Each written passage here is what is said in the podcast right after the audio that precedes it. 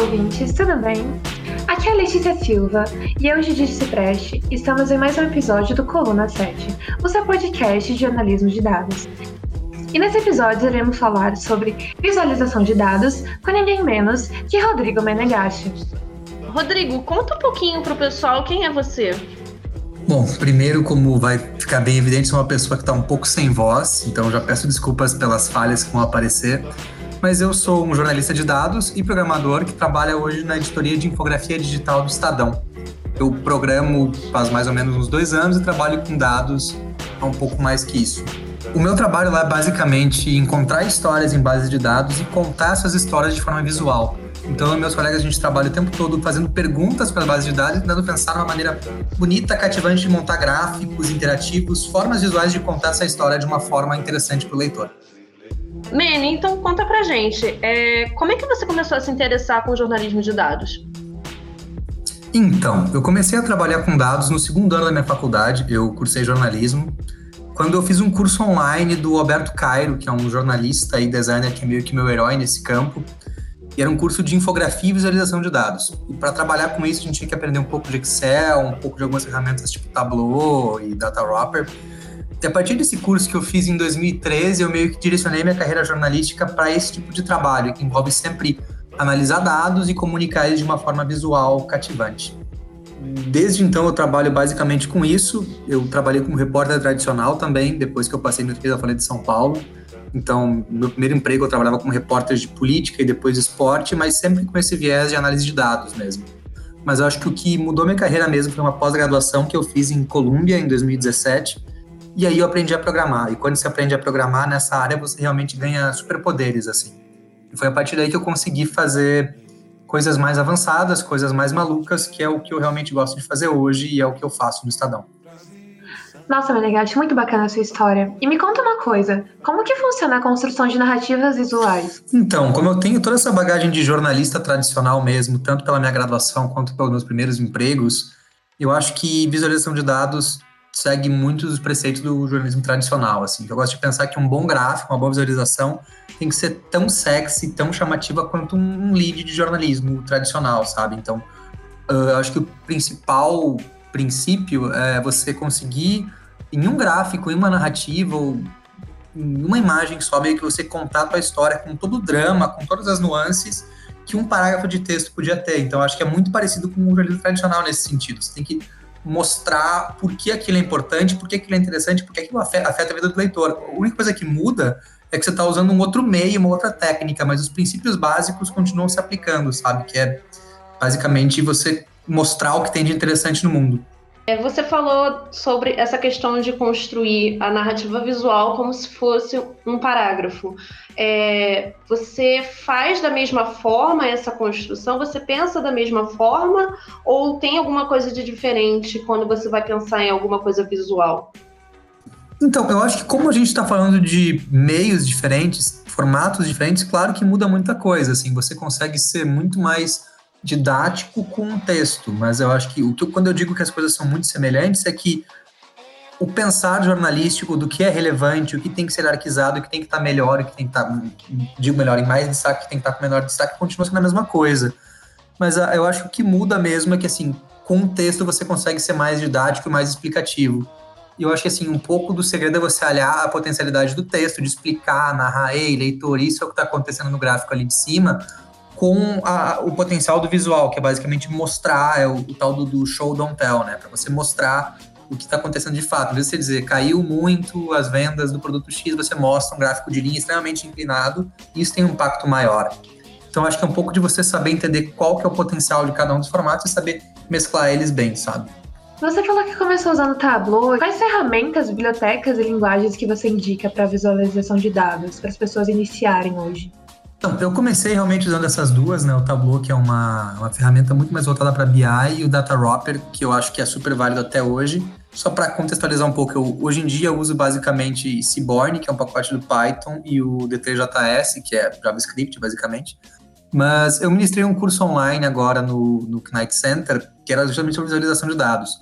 E as ferramentas que eu recomendei para começar são duas, basicamente. Uma é o próprio Data Wrapper, que ainda é muito bom, E a segunda é o Flourish, que é uma, uma ferramenta um pouco mais nova, foi criada acho que faz um, um ano ou dois, que permite você criar formatos interativos, formatos bem, bem divertidos assim, sem uma linha de código, só com um clique e interface visual. Então acho que para quem está começando a, a, montar, essas duas são uma boa, uma boa saída. Então, galera, vocês já perceberam que a gente tem mais um Pythonista aqui na equipe, né? mais um Pythonista entre nós. Manny, e quais são as maiores dificuldades que você sente na hora de construir essas narrativas? Ah, então, eu acho que a principal dificuldade é justamente o que eu falei, de você conseguir combinar texto e visual de uma forma que faça sentido, sabe? Como eu falei, a gente lida com fenômenos muito complexos, às vezes que só um gráfico não dá conta de explicar, então o maior desafio é você encadear essas coisas uma depois da outra, um gráfico, um parágrafo explicativo, de forma que conte a história da melhor maneira, assim, é você escolher o seu formato, basicamente. E quais são os maiores erros que podem acontecer nesse, nessa trajetória? Tem um conceito que eu acho super legal que vale falar para quem está começando, que é o tal do Data Ink Ratio, que é de um cara que é um teórico da área, que é o Edward Tufte, que é fundamental assim. E o que ele explica mais ou menos, quanto mais tinta você usa para fazer um gráfico pior, um gráfico bom, um gráfico minimalista. O que isso significa? Eu vejo muita gente que começa fazendo gráficos cheios de cores e animação e efeito e desenhinho e borda. E isso tem um nome, é o tal shark junk, né, o lixo de gráfico, que você basicamente está tirando a atenção da tua mensagem do que importa e enchendo de apetrecho e penduricalho. E eu acho que a, a, o principal erro que eu vejo as pessoas cometerem é isso, tentar fazer um gráfico que, antes de ser informativo, tenta ser bonito, tenta ser agradável, e acaba sendo um negócio super carregado, super exagerado, e não é assim que funciona, sabe? A primeira coisa que tem que estar na sua mente é, tipo, o que eu tenho que informar, eu quero me concentrar nisso, para só depois, talvez, quem sabe, pensar em estética. Eu acho que eu vejo muita gente carregando seus gráficos no começo. Eu acho que esse é um dos principais erros que os iniciantes tendem a cometer. Fora erros, tipo, técnicos mesmo, sabe? A tua escala tá errada, ou você apresentar as coisas de uma forma que não ofereça todo o contexto, você cortar eixo, você não mostrar toda a série temporal. Tem várias coisas que podem acontecer que tornam o seu gráfico um pouco mentiroso, né? Eu acho muito bacana o que tu falou, porque assim, é uma coisa que a gente comenta muito, principalmente na área da TI, eu sou de TI, então posso falar um pouco, é que tem muitas áreas que são interdisciplinares. E você falando sobre os gráficos, a forma como ele, eles devem ser pensados, né, me lembrou sobre uma coisa chamada UX, que é uma área de, de tecnologia da informação, que o nome é, é User Experience, né, onde a gente tenta entregar para o usuário uh, uma melhor usabilidade do software, do produto, enfim. Eu queria te perguntar qual é a visão que você tem sobre isso em relação aos gráficos, às matérias que você produz, e se você teve alguma experiência com designers em relação a isso? Então, acho super legal que você comentou esse lance de multidisciplinaridade, trabalhar com pessoas com backgrounds diferentes, porque quando eu cheguei no Estadão, eu fui o primeiro e único jornalista contratado para trabalhar com a editoria de arte. Hoje tem mais gente na minha equipe, tem mais duas pessoas com formação em jornalismo, mas teve um tempo bastante longo, acho que uns seis ou sete meses, que eu fui o único jornalista que estava lá e todo mundo que estava ao meu redor ou era tipo formado em design ou em artes visuais. Então a minha maneira de pensar o produto jornalístico mudou muito. Eu confesso que eu não sei nada teórico de UX, nada teórico de, de use de UI, UI, desculpa, não sei falar essas coisas.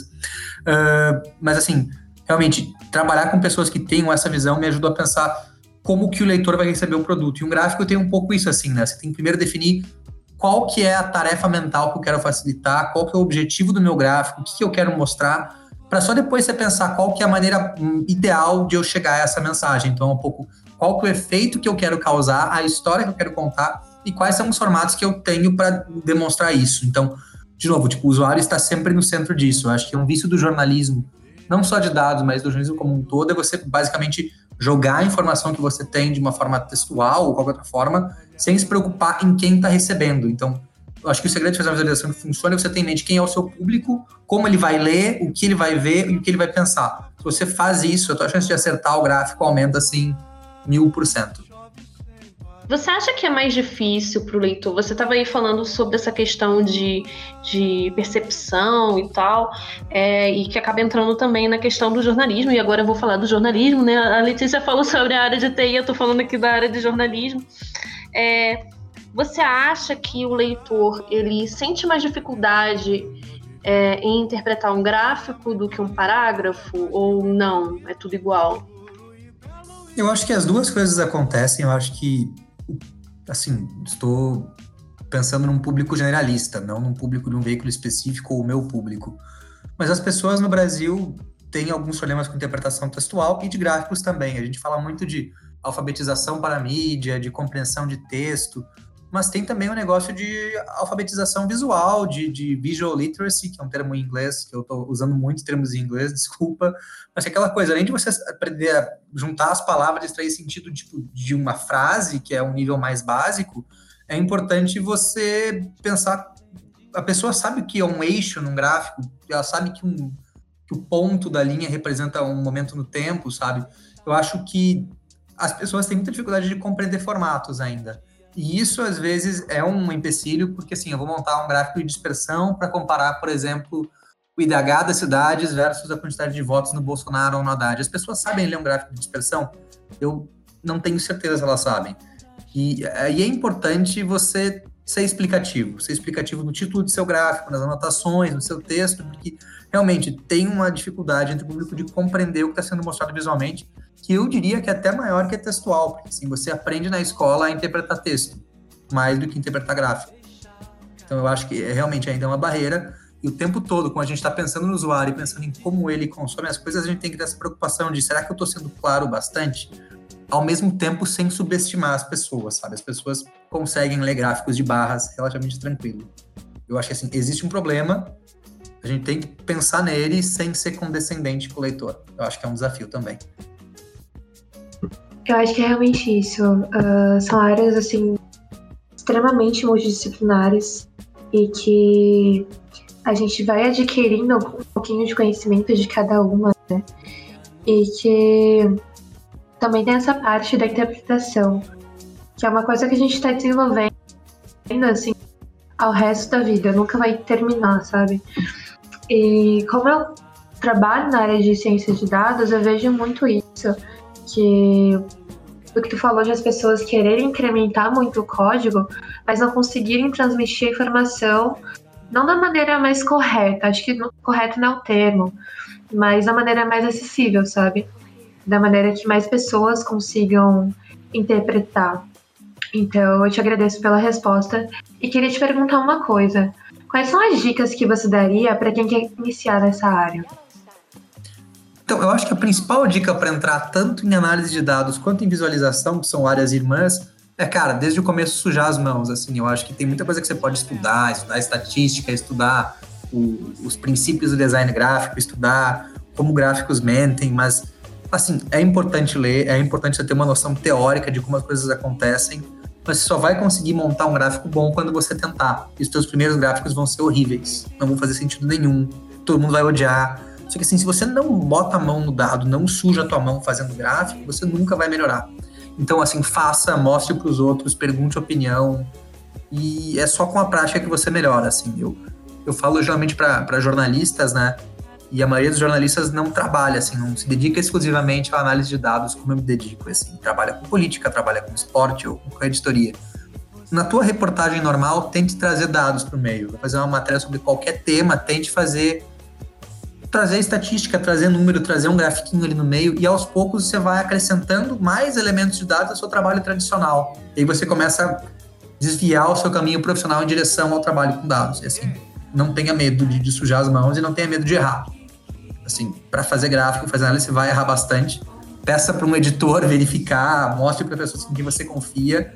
Mas assim, não tem aquela coisa, será que eu consigo fazer isso? Tenta tenta, assim, não publica nada que você não tenha certeza que está correto, mas mostra para os outros e tenta fazer. Você não tentar, você nunca vai sair do lugar. Eu vejo muita gente tem um bloqueio psicológico, assim, tipo, ah, eu, jornalista, sou de humanas, será que eu consigo? Cara, você consegue sim, então tenta.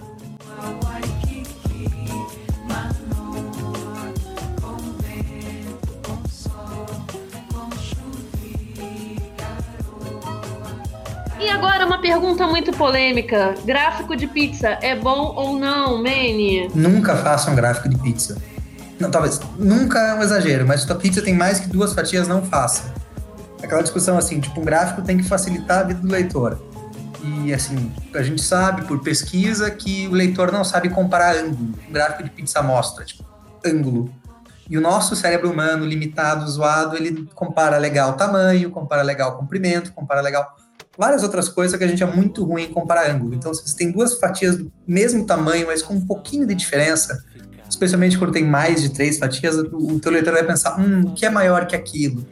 E aí, a função primordial de um gráfico, que é ajudar as pessoas a perceberem informação quantitativa de uma forma mais fácil, vai para o espaço. Por que você não faz uma barra? Barra é mais bonito, mais elegante e mais fácil de ler. O problema é que não tem um nome bonito, né? É muito melhor falar gráfico de pizza. É, eu não acho, cara. Pizza é pra comer, não pra fazer gráfico. Porra, pizza, gráfico é coisa de trabalho, pizza é lazer, diversão. Eu não, não gosto de misturar os conceitos. Eu vou ter que concordar com o Menegar. Desculpa, Judite.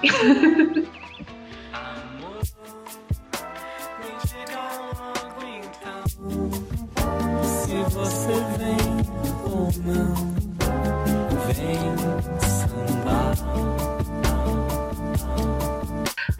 E me conta, como que as pessoas podem te encontrar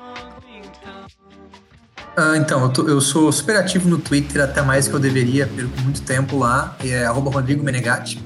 Eu falo do meu trabalho, mas também falo muito de futebol, então fica esse aviso para quem odeia esporte, né? Tipo a Judite. Além disso, eu acho que tem o GitHub do, do Estadão, que é legal do pessoal seguir, que tem o código-fonte dos nossos principais trabalhos e visualizações, github.com.br Estadão e o meu próprio GitHub, que é github.com.br Rodrigo Menegatti, embora tenha menos coisas lá, porque eu basicamente não faço projetos pessoais. é isso. Correção, eu gosto de futebol, eu só não gosto de discutir futebol com você, Manny. Eu não vou entrar nessa discussão de futebol, mas a gente tem um anúncio para fazer para vocês, não é, Gigi? Exatamente. E como vocês sabem, agora no mês de outubro vai acontecer a Python Brasil, entre os dias 23 e 28. E o Colaboradados vai estar presente, óbvio. Nós acabamos de submeter uma sprint para o evento. É, a sprint, para quem não sabe, é a oportunidade que a gente vai ter de fazer contribuições ali, todo mundo junto, para o projeto. A maior dificuldade hoje que a gente tem é de transformar o nosso site, que hoje é em Jekyll, para Django. E, enfim, a gente precisa de você, nosso ouvinte, para que você vote na nossa sprint, para que ela aconteça e a gente consiga finalmente colocar o nosso site em Django. Então, vamos aí, vamos ajudando que tudo vai acontecer. Não se esqueçam de votar. O, nosso, o link da votação vai estar no nosso site, colaboradados.com.br. E o link vai estar disponível também lá no nosso post do Coluna 7, no episódio. Lá na descrição do episódio vocês vão poder ir lá votar também. E também não é só isso, a gente tem um outro anúncio para fazer. Não é, Letícia? Exatamente, Judite. Em outubro, rola a Hacktoberfest, que é uma iniciativa da DigitalOcean em parceria com o GitHub para promover contribuições em projetos de código aberto. E o Colaboradados estará presente também. Bom, como que funciona? Você contribui com uma quantidade de pull requests. Pull request seria o número de contribuições contribuições, tá? Que você tem dentro do, GitHub para esses projetos de código aberto. E esse ano o número são quatro. Então você contribuindo com quatro pull requests, você ganha uma camiseta. E essa camiseta é exclusiva para as pessoas que contribuíram no Hacktoberfest desse ano, tá bom? Então, Colaboradados estará participando. Vocês podem mandar os portais da transparência da cidade de vocês, ou portais transparentes que não estejam disponíveis no nosso site ainda. E nós ficaremos muito gratos e vocês ainda recebem uma camiseta totalmente gratuita na sua casa. Não é demais? Inclusive, eu tenho minha camiseta do ano passado e eu adoro desfilar com ela por aí porque eu me sinto muito especial.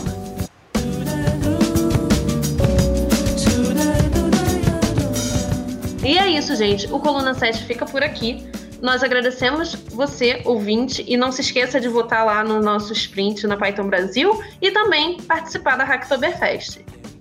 Tchau! É isso, gente. Tchau, tchau. Falou, ouvinte. É nóis. Mas